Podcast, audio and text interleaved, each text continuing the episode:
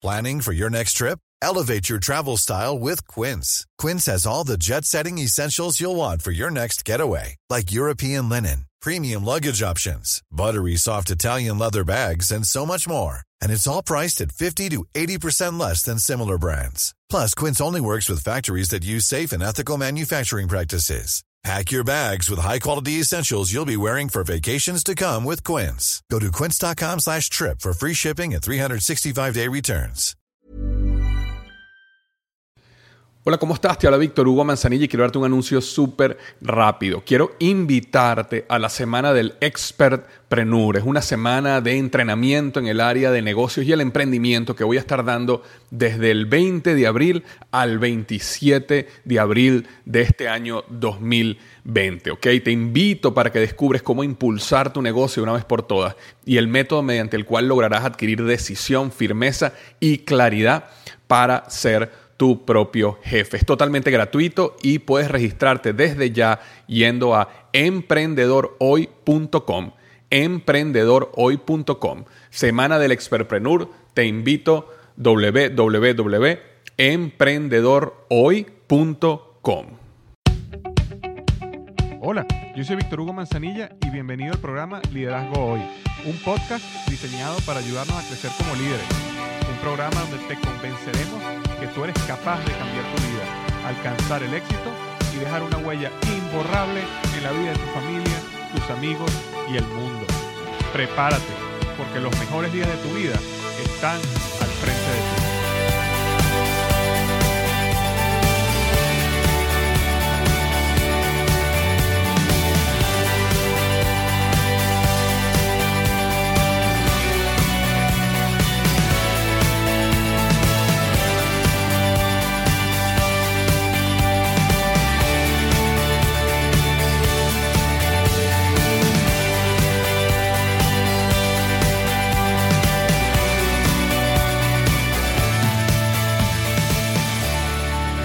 Hola, ¿qué tal? Bienvenido al episodio número 147, 147 del podcast Liderazgo Hoy.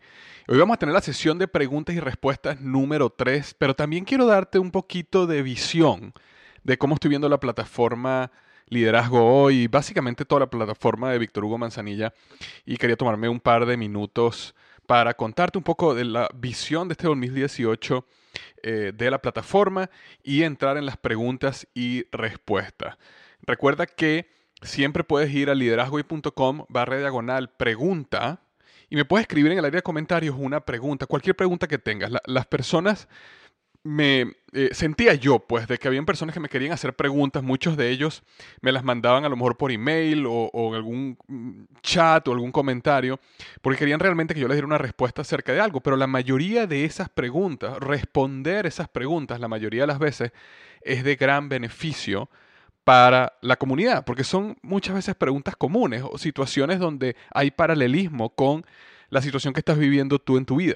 Entonces, por eso decidí crear este canal donde yo puedo directamente responder tus preguntas, donde simplemente vas a liderazgoy.com barra diagonal pregunta y me dejas tu pregunta en el área de comentarios. Y una vez al mes yo iré a través de estas preguntas y las iré respondiendo uno a uno. Yo he seguido otros podcasters que tienen este sistema de preguntas y respuestas y me encanta, me encanta porque es como que escucho realmente a, la gente de verdad, al público, que haciendo las preguntas que muchas veces eh, el, podcaster está ya a niveles mucho más, a lo mejor elevados en, su, en lo que él está enseñando y se olvida que a lo mejor hay cosas más básicas que tiene que repetir o casos específicos que tiene que ayudar a alguien y a mí me han ayudado mucho. Por eso lo quise aplicar eh, acá. Sin embargo, lo más importante es que vayas a liderazgohoy.com barra diagonal pregunta y dejes tu pregunta para yo poder venir y respondértela. Ahora, antes de comenzar con las preguntas de hoy, simplemente quería contarte unos minutos acerca de la visión de Liderazgo Hoy y la plataforma de Víctor Hugo Manzanilla en estos próximos meses, estos próximos 12 meses. Fíjate que lo, que estoy viendo, y, voy a ir por, por pilar, ¿ok? Lo, primero que te quiero comentar un poco es lo que sería el blog, ¿ok? El blog liderazgohoy.com. Y cuando me refiero a blog con B alta, me refiero al blog escrito, ¿ok? A, escribir. Y una de las decisiones que yo tomé este año fue elevar el blog. Eh, cuando yo comencé, yo, yo, yo llegué a crear mi plataforma basada en el blog. Y después el podcast llegó y realmente explotó y revolucionó básicamente mi plataforma, porque el podcast creció a niveles muchísimo más acelerados que el blog. Y yo me enfoqué muchísimo en el podcast. Eh, además que sentía que era una, un, un, mejor vehículo para conectar con las personas y realmente me fascina hacer este podcast. Entonces el podcast se volvió como la prioridad. Sin embargo, una de las decisiones que tomé fue eh, retomar y elevar el nivel del blog. Ahora, ¿cómo, ¿cómo yo voy a elevar el nivel del blog? Y la manera que decidí hacerlo es, yo voy a tener, por supuesto, mi, artículo típico semanal que está conectado al podcast, donde las personas pueden o leer el artículo, pueden escuchar el podcast, sea cual sea el medio que prefieren mejor, o escuchar el podcast y después leer el artículo para refrescar, sea como sea.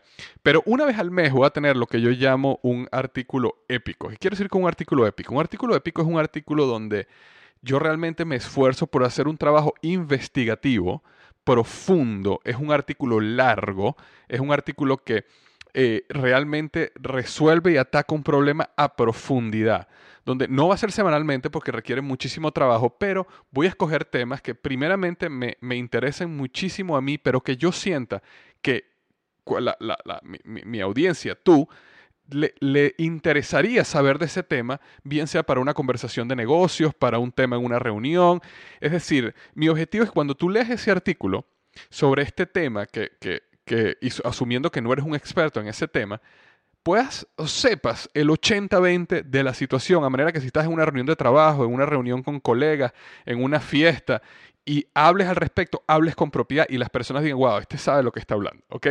Ahora, van a ser temas que normalmente son temas eh, innovadores, pero que están conectados con, de alguna manera, el mundo del desarrollo personal o los negocios o la tecnología. Entonces, el primer ejemplo ya lo hice, que fue el artículo que escribí de la criptomoneda, donde el artículo se llama ¿Qué es Bitcoin, criptomonedas y de qué se trata toda esta revolución? Ese artículo fue fantástico. Ahora, fue un artículo largo. Normalmente mis artículos son de 500 a 750, máximo 1000 palabras en general. Este artículo fue de 3500 palabras, es decir, era tres, casi cuatro artículos en uno, pero fui a través de toda la historia de lo que es el dinero, de lo que es la criptografía, de qué es la criptomoneda, cómo se desarrolla el valor, cómo funciona todo el sistema de blockchain.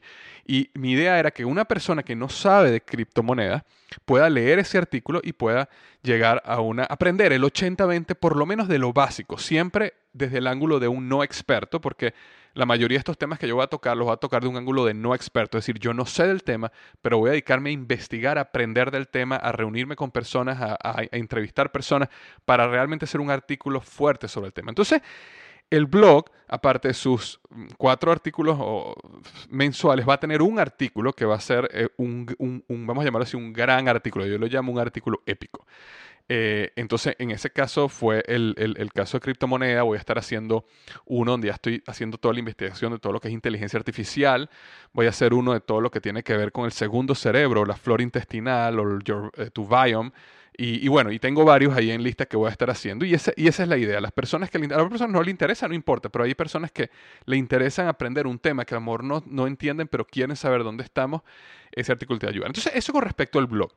El podcast va a seguir, y yo sé que el año pasado fui un poco inconstante con el podcast, el podcast para mí pasa a ser la prioridad, eh, o sigue siendo la prioridad, pero a un compromiso de hacerlo semanalmente. Y la manera que, que va a funcionar el podcast es que yo voy a tener, eh, eh, bueno, por supuesto, voy a tener ese, ese mismo artículo épico que yo haga escrito, también lo voy a transferir a podcast porque hay personas que les gusta más en el podcast. Nuevamente, va a ser un podcast largo, va a ser más largo de lo normal.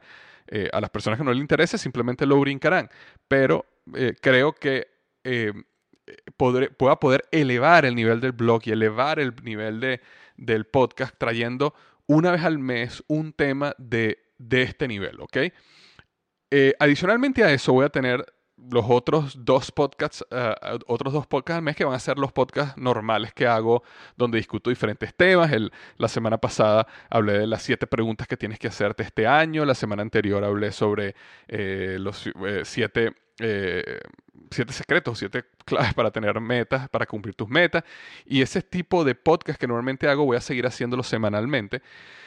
Y una vez al mes voy a tener un podcast de preguntas y respuestas como este que estoy haciendo en este momento, donde voy a responder tus preguntas. Entonces, básicamente eso es lo que va a hacer el podcast semanalmente. Vas a recibir tu podcast, bien sea que sea uno de mis podcasts normales, uno de preguntas y respuestas, o una vez al mes vas a estar recibiendo este podcast épico.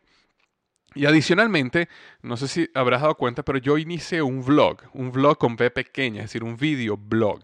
Ahora, este videoblog todavía está en formación. Yo lo lancé por una razón, porque lo, lancé porque yo decía, cuando yo tenía la idea de hacer el videoblog, pasé tanto tiempo postergándolo porque necesitaba la cámara, necesitaba la luz, necesitaba esto, necesitaba lo otro, tenía que, el tema, al final dije, no, yo, yo tengo que arrancar, yo tengo que lanzar esto, necesito aprender a editar, necesito aprender muchas cosas, pero al final dije, arranca, no importa que no salga perfecto, pero arranca y vas eh, ajustando en el camino. Y así lo lancé. Eh, hace varias semanas, ya tengo cuatro episodios, han tenido una respuesta muy buena, la gente le ha encantado. Sin embargo, todavía estoy evolucionándolo al punto donde no siento que he llegado a la conexión que yo quiero hacer entre, entre darte conocimiento de profundidad que transforme tu vida a la vez de darte entretenimiento.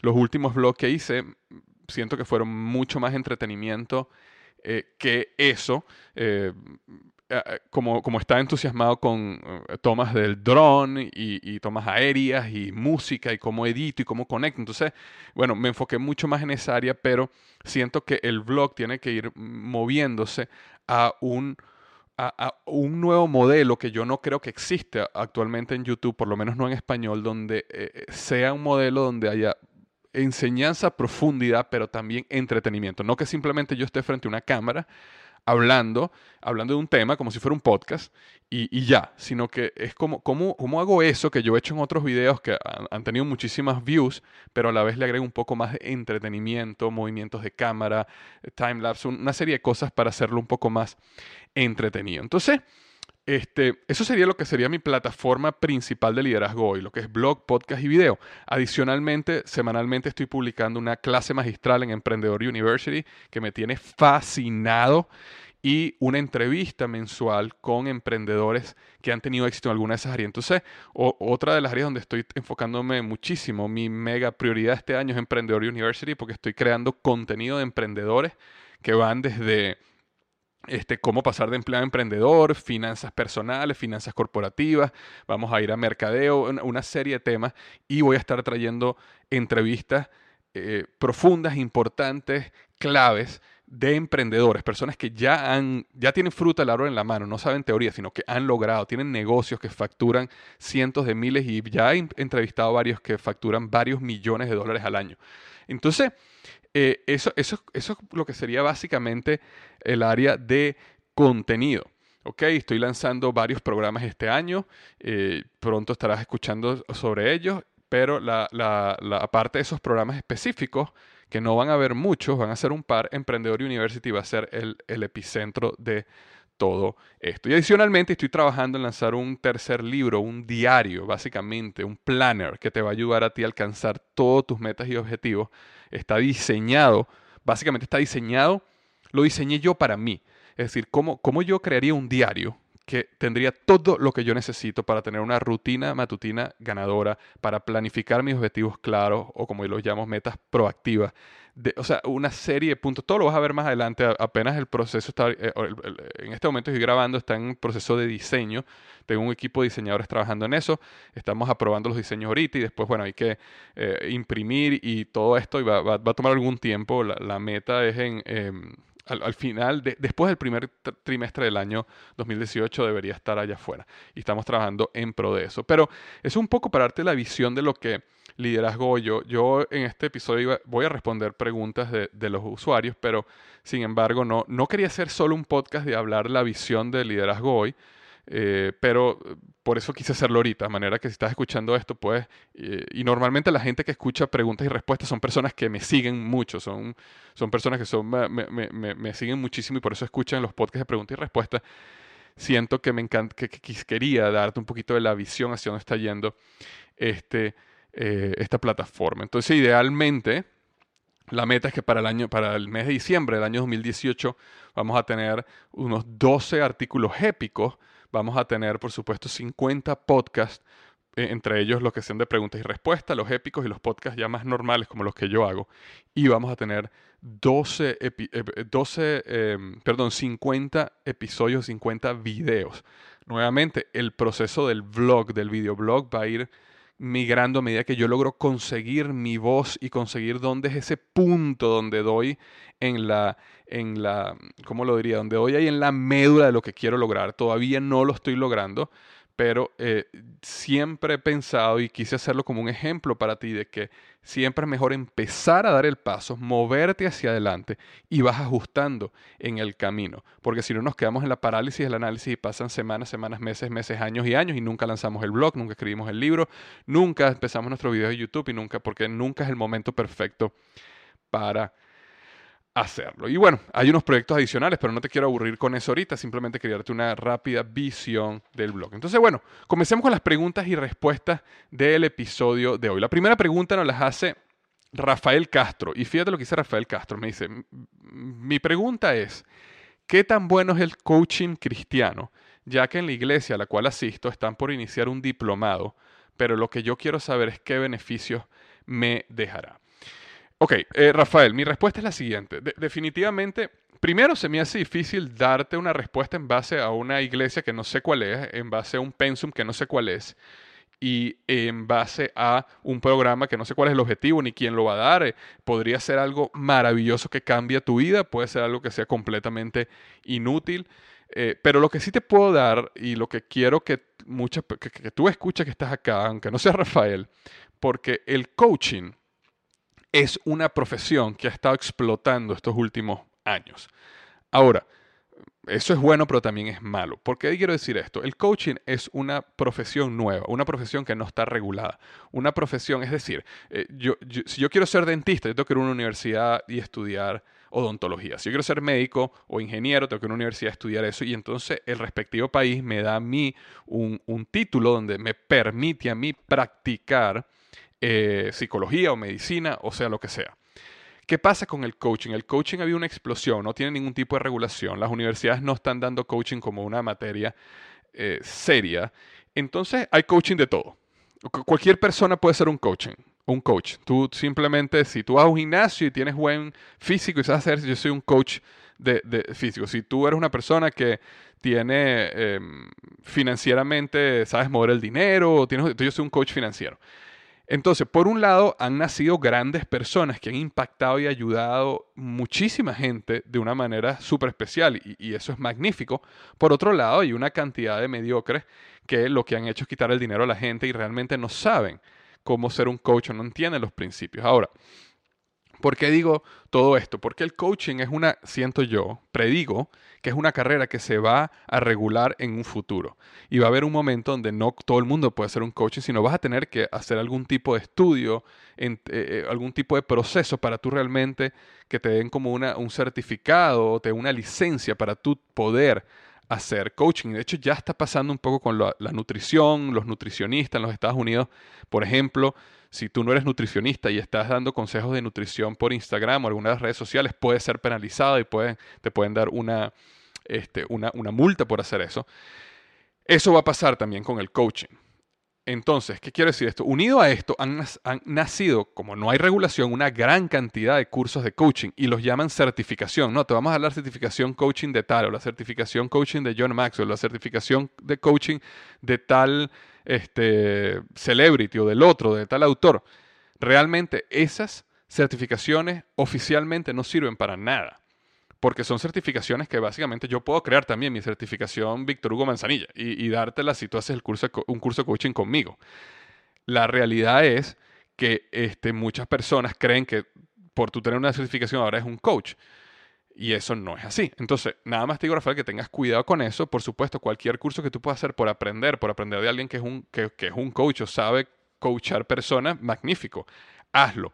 Pero entiende que por ser una profesión, una carrera que no está regulada, hay mucho allá afuera. Tanto bueno, pero hay también muchísimo malo y muchísima mediocridad. Otra de las cosas que a mí me sucede con el coaching es que, en mi opinión, el coaching como tal, el proceso más importante del coaching es un proceso de la psicología del ser humano. uno de los errores también que yo he visto es que muchos coaches llegan a ser coaches porque saben finanzas o porque saben eh, fitness o porque saben liderazgo o cualquier cosa, pero realmente cuando tú vas a hacer coaching a alguien, el problema realmente no es conocimiento en general. ¿Ok? Mayormente no es conocimiento. Ahora, no estoy hablando de consultoría. Cuando a ti te contratan como un consultor, a mí me contratan como consultor muchas veces de negocios. Y en ese caso uno va con su experiencia de negocios a discutir una estrategia, a discutir el futuro de una marca, a tratar de darle consejo en una campaña de mercado. Entonces, estás utilizando tu experiencia como consultor. Pero cuando eres un coach, eh, realmente el conocimiento no es lo más importante, porque las personas pueden comprar un libro, pueden comprar un curso, pueden, el conocimiento está allá fuera gratis en el Internet. El poder del coach está en la capacidad de ayudarte a, reprogramar tu mente, a, a, cambiar tu estructura de pensamiento para que puedas llevar a todo ese conocimiento a la realidad. Y la gran mayoría de los coaches, por lo menos que yo he conocido, no tienen un conocimiento profundo en la psicología del ser humano, sino que saben de las otras áreas. Entonces, yo siempre invito a si una persona quiere ser coach, una de las primeras cosas que debe aprender es la psicología del ser humano. Y aprender por qué nosotros actuamos como actuamos, dónde están nuestras motivaciones, por qué pensamos, qué pasa en nuestra mente, el subconsciente. Todas estas cosas que por lo menos yo traté de explicar en, mi, en mi segundo libro, Tu momento es ahora, en los primeros capítulos, pero hay libros mucho más profundos específicamente en el área de la psicología, que es importante que como coach aprendamos, porque al final es psicología. Que las personas saben que ir al gimnasio, que hay que ir al gimnasio o hay que hacer ejercicio, las personas saben eso, pero no lo hacen. Entonces no es un problema de conocimiento, es un problema de la psicología del ser humano. En el momento que tú logras transformar la psicología del ser humano, entonces en ese momento las personas empiezan a hacer ejercicio, empiezan a dejar de fumar, empiezan a comer sanamente, empiezan a ahorrar o tomar las decisiones correctas financieras y su vida toma un rumbo. Y ese es el gran poder del coach. Y es justamente la psicología. Entonces, si ese programa, Rafael, que tú estás yendo, es meramente o tiene bastante la psicología del ser humano, entonces magnífico. Eh, si no, te, invito y quieres, eh, quieres seguir en esa carrera de coach, te invito a que aprendas mucho más de la psicología humana, ¿ok? Este, una última cosa es que habla que es un coaching cristiano. En mi opinión, coaching o cristiano son, como que dos cosas diferentes. O sea, yo, yo cuando veo coaching o la capacidad de ayudar a una persona a lograr sus objetivos, eh, es completamente eh, a religioso, ¿no? Y, tiene, y, tú puedes ayudar a una persona que sea cristiana, como una persona que sea mormona, como una persona que sea atea. Eh, el proceso de acuérdate, cuando uno es coach, uno está ayudando a la persona a descubrirse y lo ayudas en ese proceso de lograr esos objetivos y esos sueños que la persona tiene. Hay que tener cuidado de que el coach no tiene como objetivo dogmatizar o transformar la manera de pensar de una persona, convencer a alguien de otro modelo de pensamiento, sino que la persona descubra las cosas por sí misma. Entonces hay que tener mucho cuidado cuando hablamos de un coach que está conectado a una religión o a un modo de pensar o a un dogma, porque podemos pensar que entonces ahora el objetivo es convencer o evangelizar otra cuando cuando por supuesto que como parte de religiones y parte de organizaciones hay un objetivo muchas veces de convencer o evangelizar o atraer, pero como coach, no, porque eso es, eso sería antiético como coach. Y ese es un punto también que, quiero que tengas cuidado, Rafael, cuando, cuando vayas a hacer tu curso, pero adelante, eh, eh, siempre es bueno aprender. Ahora, este, Juan Pablo Vargas me escribe, buenas tardes, tengo algunas inquietudes acerca de la bioética. ¿Qué piensas o qué me puedes aportar con respecto a esto? Como por ejemplo la clonación de seres humanos, inseminación in vitro, muerte asistida, etc. Ok, Juan Pablo, te cuento que primero, esto es un tema súper álgido y voy a tratar de posicionarlo de una manera para que tú que me estás escuchando no reacciones negativamente apenas yo diga mi opinión al respecto. Cuando hablamos de clonación de seres humanos, inseminación in vitro, muerte, todo este tipo de avances tecnológicos en la biología y, en, la ciencia y tecnología que están ocurriendo ahorita en el ser humano, la reacción automática que yo veo en las personas es, este, no, nosotros no debemos clonar, nosotros no debemos, porque nosotros no debemos jugar a ser Dios. Mm, eh, em, y esa es la frase que escucho todo el tiempo, nosotros no debemos jugar a ser Dios. Ahora, entiendo ese punto de vista y bajo ese ángulo tienen toda la razón cuando dicen no debemos jugar a ser Dios. Sin embargo, si ves la ciencia o la tecnología o la medicina, por dar un ejemplo, décadas y años atrás o siglos atrás, la medicina siempre ha sido un juego de jugar a ser Dios. Yo, yo nada más me imagino, no sé hace cuánto tiempo, porque no, no tengo conocimiento de la historia de la medicina, pero no sé, digamos 100 años atrás, estoy, estoy aquí inventando, pero no sé, 150 años atrás. Eh, no sé cuándo fue la primera vez que una persona se hizo una operación y se abrió a alguien y se le, se le sanó un órgano o se le extirpó un órgano o se le sacó un tumor, pero me imagino que en la historia de la medicina hay un momento donde alguien abrió, por primera vez abrieron un cuerpo y sanaron a alguien, ¿verdad? Bueno, en ese momento estoy seguro que muchas personas decían, ¿cómo tú vas a abrirle este, el cuerpo a una persona y tratar de sacarle un órgano, sanarle algo, estás jugando a ser Dios. Estoy seguro que hubo momentos donde este, a una persona, cuando le, le, quisieron dar, no sé, el primer tratamiento para sanarlo de alguna enfermedad, dijeron, ¿cómo, cómo, tú, cómo tú vas a tratar de sanar a alguien? o sea, si Dios decidió que esta persona iba a tener esta enfermedad, entonces tienes que dejarla así, tienes que dejarla. Entonces, ese argumento de nosotros no debemos jugar a ser Dios e, es un argumento que ha existido siempre. Y si las personas no hubieran, en el área de la medicina o la ciencia, la tecnología, no hubieran eh, eh, brincado ese argumento, hoy no tendríamos la tecnología que tenemos para sanar a pacientes con cáncer o de SIDA o, estas enfermedades o estos avances tecnológicos que hemos tenido. Entonces, ¿qué quiero decir con esto? Que eh, no estoy claro en específicamente, no soy un experto en el proceso de clonación de seres humanos o todo este proceso de stem cells o inseminación in vitro, muerte asistida, o sea, me imagino que habrán casos muy específicos para cada uno. Sin embargo, lo que tenemos este, es que estar claros en que a lo mejor el argumento que estamos usando que no debemos jugar a ser Dios, estamos pensando como pensaban las personas 50, 100, 200 años atrás, para los problemas que existían en aquel momento. Entonces, nada más te dejo eso para que lo pienses.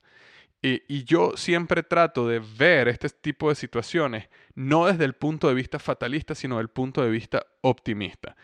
¿Qué quiero decirte con esto? Naturalmente, yo estoy programado y no es porque yo nací así, yo decidí programarme desde un punto de vista optimista. Optimista para el futuro de la humanidad, quiero decir. ¿Qué quiero decir con esto? Que yo no soy de las personas, cuando yo estoy en una reunión con personas que están hablando de que la Tierra se va a acabar o los últimos días o esto está yendo para o no todo el mundo se está acabando, eh, automáticamente desconecta completamente conmigo. Porque mi punto de vista es que la humanidad está yendo cada vez a un mejor lugar. Esa es mi manera de pensar y es mi modelo del mundo. ¿Puedo estar equivocado? Sí, pero ese es el modelo del mundo que yo escogí creer. Entonces, yo también tengo mis argumentos de por qué la sociedad cada vez está mejor y por qué hace 500 años habían cosas que ya no existen y porque ahora, aunque todavía existe esclavitud, mucho menor de lo que existía antes y porque ahora la ciencia nos está ayudando a sanar enfermedades que antes no podíamos. Antes la mortalidad hace no muchas décadas era de 40 años, el, promedio que una persona viviera 40 años, el promedio que una persona vive ahorita es 80 años. Ok, si, si hace 50 años o, 100 años las personas vivían en promedio 40 años y 100 años después las personas viven en promedio 80 años, entonces ¿quién no dice que dentro de 100 años las personas van a vivir en promedio 160 o 170 años? Y entonces cuando uno utiliza, cuando uno dice números así, la gente dice, ya, eh, eh, eh, que ya va, pero esa tecnología que tú vas a utilizar no estás jugando a ser Dios. No, eh, nuevamente, las personas vivían primero 30 años, después 40, ahora 80, eh, simplemente estoy haciendo una, una, una, una extrapolación normal de lo que, lo que el, promedio de la vida de, las personas es y hacia dónde está yendo. Entonces, eh, en mi modelo del mundo, hace 100, 200, 500 años estábamos muchísimo peor que ahora. Y en consecuencia, por supuesto que hay problemas horribles ahora, pero en consecuencia, si yo extrapolo eso, siempre vamos a ir a mejor, a mejor, a mejor, a mejor. Y eso incluye avances tecnológicos en muchas de estas cosas, donde aún hoy podemos decir es que estamos jugando a ser Dios. pero en mi opinión, en muchos de estos casos, es simplemente que no estamos viendo lo que este avance va a traer al futuro y estamos todavía atados a pensamientos de hace 100, 200, 300 años. Ahora, obviamente me encantaría saber la opinión de cada uno de ustedes, así que si vas al blog y me quieres dar tu opinión, me encantaría, porque es un tema donde yo no tengo la razón, ¿ok? Yo, no, yo, no, yo no puedo asegurar que tengo la razón, simplemente es una opinión, y eso es lo que estoy dando ahorita, es mi opinión, y puedo estar equivocado. Sin embargo, es la manera que he decidido creer y es lo que creo. Perdón. Ok, la siguiente pregunta de José de Jesús Venegas dice, este, hola, buen día, gracias por la oportunidad. Quiero comentarte que soy una persona de 52 años y siempre he hecho cosas que no van de acuerdo a mi edad. Yo hice la universidad a mis 42 años con muchachos de 22 y 25. Por cuestiones económicas no pude titularme y no ejerzo la base de mi carrera de contador, aunque antes de, aunque, aunque antes de ser pasante de contador hice una carrera como técnico en electricidad que es lo que hago actualmente. Pero mi pregunta es, ¿puedo ser emprendedor a los 52 años? Por supuesto que sí, José. Por supuesto que sí. Eh, gran cantidad de historias de emprendedores. Y te voy a decir algunas ahorita. Y te voy a decir las edades que ellos tenían. Y no, no lo tengo enfrente de mí. Es decir, a lo mejor me equivoqué por uno o dos años. Por favor, no me lo tomes literal, pero estoy casi seguro que estoy en lo correcto. Eh, Ray Kroc, el, dueño de McDonald's, comenzó, comenzó McDonald's a los 55 años, si mal no recuerdo. Este, mm, el coronel Sanders, el, creador de Kentucky Fried Chicken, comenzó creo que a los 65, 64 años. Y así como ellos dos, podemos ir uno tras otro tras otro de personas que han comenzado a emprender a esa edad. Te doy otro ejemplo, aunque no es específicamente de emprendedor, es una historia que para mí es una de las mejores historias de este, eh, preguntas de este estilo, como tengo 50, 60 años, es momento que yo puedo empezar a buscar mis sueños o a emprender. Y esa historia yo la cuento en mi libro Despierta tu héroe interior, que es la historia de Diana Nayad, que yo logré conocerla a ella hace cuatro años en una convención donde ella estaba hablando y logré conocerla y, tomarme un café con ella. Diana Nayad es una nadadora, inclusive ella estuvo eh, o intentó llegar a las Olimpiadas, estuvo en el equipo olímpico, aunque no clasificó para las Olimpiadas de su, de su año, y no clasificó porque fue eh, violada el día de la competencia, lo cual es una historia tristísima que ella cuenta. Pero em, esa no es la historia que te quería contar, sino que Diana Nair, que era una nadadora eh, muy, muy buena cuando joven, ella a los 20 años, a los 20 años ella decide eh, nadar desde Cuba a Miami. Y ella decide nadar desde Cuba a Miami para romper el récord como la primera mujer en la historia que había nadado esa, esa, ruta, que es una ruta súper difícil de nadar, mucha marea, muchos mares, hay tiburones, hay, bueno, bueno eh, y ella intentó y no lo logró hacer, fracasó. De ese momento ella fracasó, ella dejó de nadar, ella decidió no nadar más. Y luego, desde los 20 años, ella no nadó más por 40 años más. Cuando Diana tenía 60 años, donde sus últimos 40 años ella no había nadado nada, su mamá muere. Y cuando su mamá muere, su mamá muere a los 80 y algo años, ella, ella dice, wow, mi mamá murió a los 84, si mal no recuerdo. Y este, eh, me quedan básicamente, si, vivo igual que mi mamá, 80, 20 y pico de años. Tengo 60, ella murió a los 84, me quedan 24. Y en ese momento, ella dice, yo tengo que hacer algo grande con estos últimos 20 años que me quedan y recuerda esa meta y ese sueño de nadar desde Cuba a Miami. Y comienza a los 60 años, después de no haber nadado por 40 años, comienza nuevamente la aventura de nadar desde, desde Cuba a Florida. Y lo intentó cinco veces fracasando, ¿ok? Hasta esta última, la quinta vez, donde logró nadar y llegar a la Florida. Entonces, te cuento también esa historia como un ejemplo de una persona que a los 60 años despertó y recordó su sueño y lo volvió a lograr. Y eso es lo que te quiero inspirar hoy. Eh, José o cualquier persona que está escuchando esto, que tiene esa duda de que, wow, yo tengo 40, 50, 60 años y no estoy seguro si es el momento de comenzar. Siempre es el momento de comenzar, especialmente si tienes 40, 50 o 60 años. Así que adelante, José. Raquel me pregunta, hola Víctor Hugo, ¿cómo estás? Felicitaciones, tú eres una persona espectacular, tus estudios me han sido de gran ayuda. Eh, bueno, no, perdón, Raquel, gracias Raquel, me dejó, fue una, un mensaje de Eh, felicitaciones. Em, ok, Ángel es la siguiente pregunta. No, mentira, no, Ángel me dejó un mensaje. Em, ok, Rafael pone lo siguiente. Hola, ¿qué tal? Un gusto saludarte de nuevo. Entiendo que siempre estás en la búsqueda de información sobre crecimiento personal y parte de estas informaciones es la que viene como recuperación de situaciones límite, como las guerras, por ejemplo. Un caso muy extremo sería los campos de concentración de la Segunda Guerra Mundial. He escuchado un poco sobre que las personas que lograron sobrevivir es por su fuerza mental. Seguramente hay mucha más información al respecto y de primera mano. Hay situaciones que no son tan límite, pero que bien podrían aprovechar los consejos que se dieran partiendo de esas lecciones de vida. Si hicieras algún capítulo enfocado en cómo mantener la fuerza mental, aun cuando las situaciones escapen de nuestro control y se presenten cada vez más adversas, sería gran ayuda para las personas que justamente pasamos por esas situaciones. Con tu manera de exponer las cosas, la letra no entra con sangre, sino con una reflexión que nos ayuda en el enfoque que hay que tener. Estás a un nivel que comparo con la oportunidad de ahora de tomar clases desde mi casa en las mejores universidades del mundo y aprendiendo de los mejores. Gracias por tus siempre buenos consejos y por la oportunidad de participar. Gracias, Rafael, nuevamente. Eh, de hecho, fíjate, yo lo hice en mi libro Tu momento es ahora. Tengo un capítulo que se llama Conquista la mente.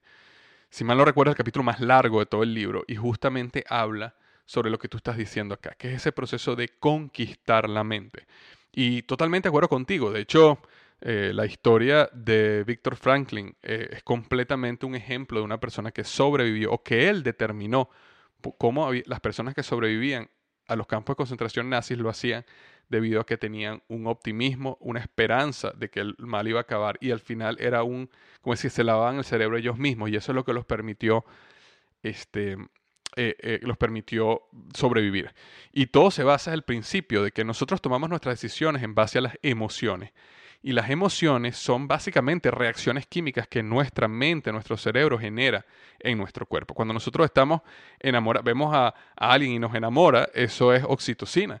Cuando nosotros nos sentimos positivos, optimistas en la vida, eso es dopamina. Cuando nos sentimos tranquilos, en paz, felices, eso es este, eh, serotonina.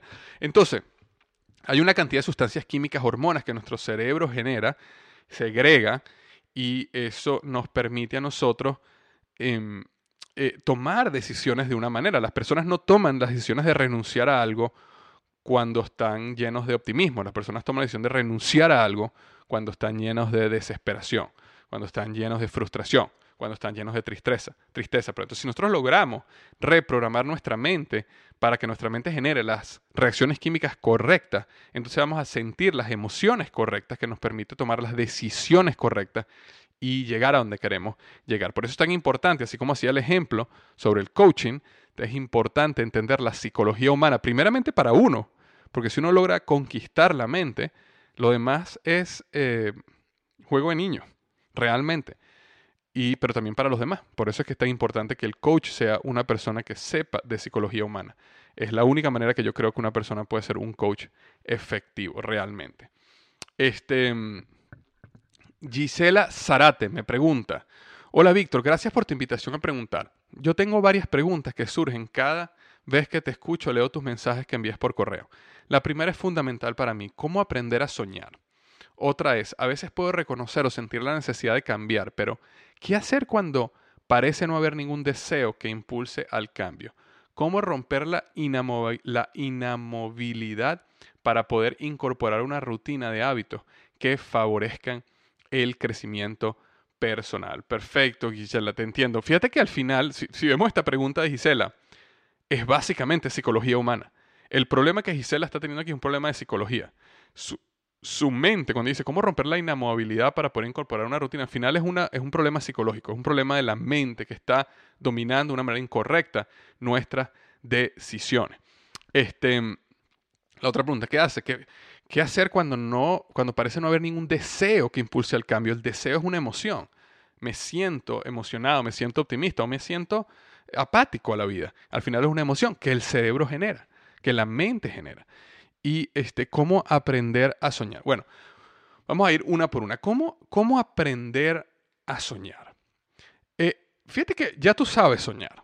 tú sabes soñar, tú lo hiciste, Gisela, lo hiciste mucho, lo hiciste cuando niña, lo hiciste muchas veces en tu vida, simplemente tienes que recordarlo. Y siempre comenzaba con la imaginación. Imaginarte cuál sería ese estado ideal donde tú quisieras estar.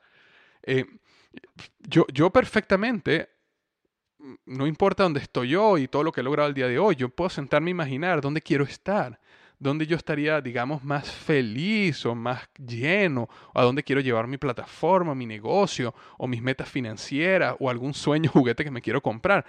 Pero al final permite imaginar ese proceso, ese lugar donde quiero estar al futuro. Y así es como tú comienzas a soñar. Yo recuerdo cuando yo era niño, a mí me llegaba una revista de Radio Shack, que es una cadena de tiendas que quebró aquí en los Estados Unidos, pero en una época fue muy exitosa. Y me llegaba esa revista Radio Shack y nosotros, bueno, primeramente estábamos en Venezuela donde no existía Radio Shack, donde no me podía traer esas cosas eh, que tanto quería. Aparte, no teníamos el dinero para comprármela, pero a mí me llegaba la revista. Y la revista, yo me acuerdo de acostarme en mi cama y simplemente abrir la revista y ver las computadoras y ver los equipos electrónicos y ver todas las cosas que Radio Shack veía en su catálogo, realmente un catálogo, y imaginarme si yo las tuviera. Y yo me imaginaba con esa computadora. Y, entonces yo podía pasar media hora, una hora viendo el catálogo, pero era un momento donde yo estaba soñando, estaba imaginando. Y eso es básicamente, soñar es empezar a imaginar. Ahora, a medida que tú empiezas a imaginar ese, ese, ese futuro como si fuera hoy, empiezas cada vez a definir más claramente cuáles son esas cosas que necesitas. Y después te recomiendo que salgas a tocarlas, salgas a tratar de vivirlas lo más que puedas, dentro de, por supuesto, tus posibilidades. Y entonces cuando tú sales a vivirlas y a tocarlas, tu mente empieza un proceso de reprogramación de que cree que es posible.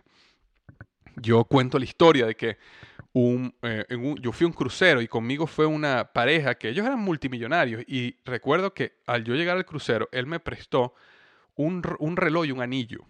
Y el reloj era un Rolex de oro, pero tenía diamantes alrededor y el anillo era un anillo con un diamante gigantesco.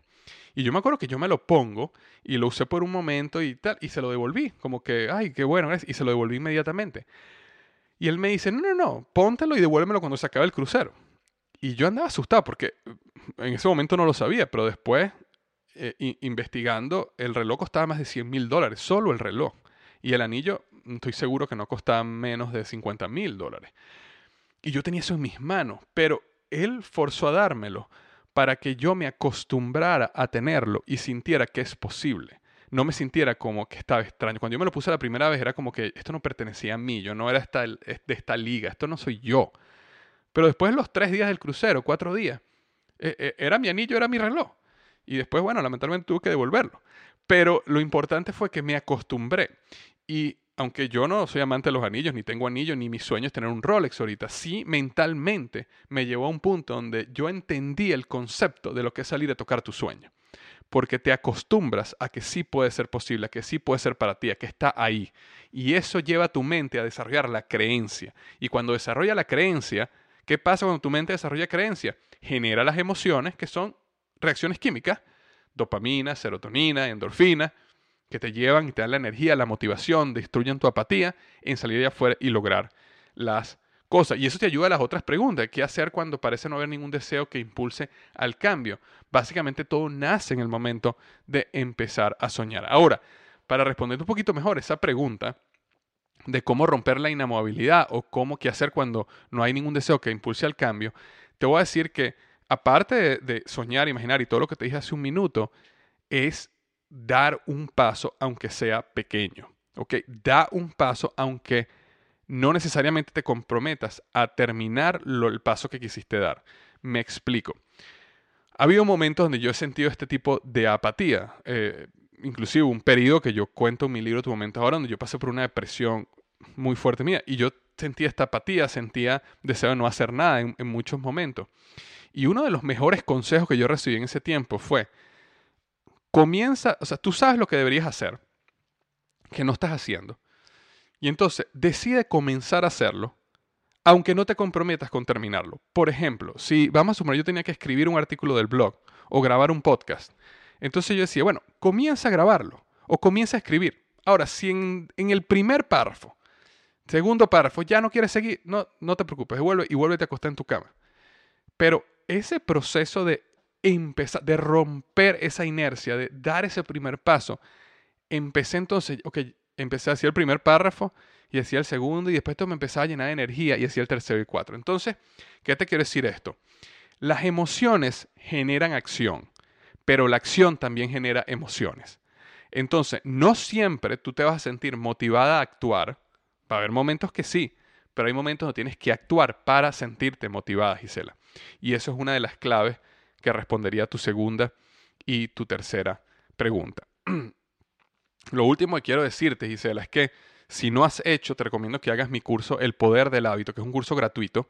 Se llama El Poder del Hábito, siete pasos para destruir hábitos tóxicos y desarrollar hábitos de éxito sostenido. Simplemente vas a www.tuhabito.com, ¿ok? www.tuhabito.com y haz ese curso, que ese curso te va a ayudar perfectamente en el proceso de cómo romper la inamovilidad y poder incorporar rutina de hábitos que favorezcan crecimiento personal. Ese curso está diseñado para eso, ahí te voy a explicar todo lo que son las reglas del dolor y el placer, cómo reprogramar tu mente, cómo reenfocar tu mente en las reglas del dolor y el placer correctas y no las incorrectas, que son las del progreso y no del estancamiento. Pero no lo voy a repetir todo aquí porque tengo un curso con seis videos, una guía que te guía paso a paso y por eso te recomiendo que hagas ese curso. Entonces, siguiente pregunta. Leónidas Ruiz dice, un gusto poder saludarte, Víctor Hugo. Gracias por todas las herramientas que nos brindas. Yo tengo una pregunta muy concreta y acerca de cómo puedo cumplir mis objetivos. ¿Cómo cumplo con lo que me comprometo a hacer? ¿Cómo hago para cumplir con mis tareas a tiempo? ¿Cómo dejar de postergar? Esta irresponsabilidad me obstruye el paso hacia una vida mejor. Espero tu respuesta. Saludos desde Guatemala. Leónidas, nuevamente, igual que Gisela, te recomiendo que hagas el curso El Poder del Hábito, porque en el curso El Poder del Hábito yo tengo un video específico sobre cómo dejar de postergar. Porque nuevamente, postergar no es un problema de conocimiento. Postergar es un problema de psicología. ¿Ok? Nosotros postergamos porque nuestra mente se enfoca en evitar el dolor y buscar el placer del corto plazo, en vez de evitar el dolor y buscar el placer del largo plazo. Si nosotros logramos voltear la fórmula, Leonie, entonces más nunca nosotros postergamos. Ahora, yo tengo todo un proceso y una guía que está en el curso. Nuevamente te invito a ti, tuhabito.com, regístrate, el curso es gratis y hazlo. Y ahí te voy a explicar. Esa pregunta que tú tienes está toda escrita en ese este, curso. Ok, la última pregunta de este episodio. Joana Osorio dice, oh, Víctor, hola, qué maravilla poder tener este espacio para preguntas. Hago un programa dedicado a la mujer por la radio, pero quiero empezar a ofrecérselo a través de un blog y lanzar cursos y seminarios online. ¿Cómo puedo empezar en este medio? ¿Qué programa recomiendas para los correos electrónicos automatizados? Perfecto, Joana. Mira, eh, bueno, primero, si tú haces un programa, eh, me imagino que es un programa de radio, así, ah, exacto, de radio, y quieres empezar a hacer un blog y cursos. Bueno, lo primero que tienes que hacer, por supuesto, es tu página web. Y la página web yo te recomiendo que compres tu dominio y la hagas con, WordPress, ¿ok? Que, descargues WordPress, es el, la plataforma que yo utilizo. Tiene muchísimos diseños y plataformas y, que puedes utilizar de forma gratuita y puedes tener tu blog. Lo único que vas a tener que pagar básicamente es por un hosting, por un servidor y vas a tener que pagar por el dominio que eh, varían los precios mucho, pero para iniciar estamos hablando de un dominio cuesta alrededor de 10 dólares y anualmente un servicio de un hosting está alrededor de los 100 dólares al año. Entonces, eso sería como el proceso de iniciar tus cursos. Ahora, cuando me dices qué programa recomiendas para los correos electrónicos automatizados, te comento cuál es lo que yo he utilizado. Yo he pasado por tres. El primero de ellos fue MailChimp, ¿ok? M-A-I-L, Chimp, C-H-I-M-P, MailChimp.com. Un programa magnífico, no es tan bueno automatizando respuestas, es un buen sistema para manejar emails por la sencilla razón que es gratuito al principio, cuesta cero hasta las primeras 2.500 personas. Entonces yo comencé ahí para no pagar nada. Ahora, si tú quieres sistema de correos electrónicos automatizados, aunque lo puedes hacer por MailChimp, pero es un poco complicado, yo te recomiendo, hay dos plataformas que para mí son las mejores ahorita. Yo tengo, yo trabajo con ambas y estoy por decir con cuál me voy a quedar. Una se llama ConvertKit. Puedes buscar convertkit.com y la otra se llama Active Campaign, activecampaign.com.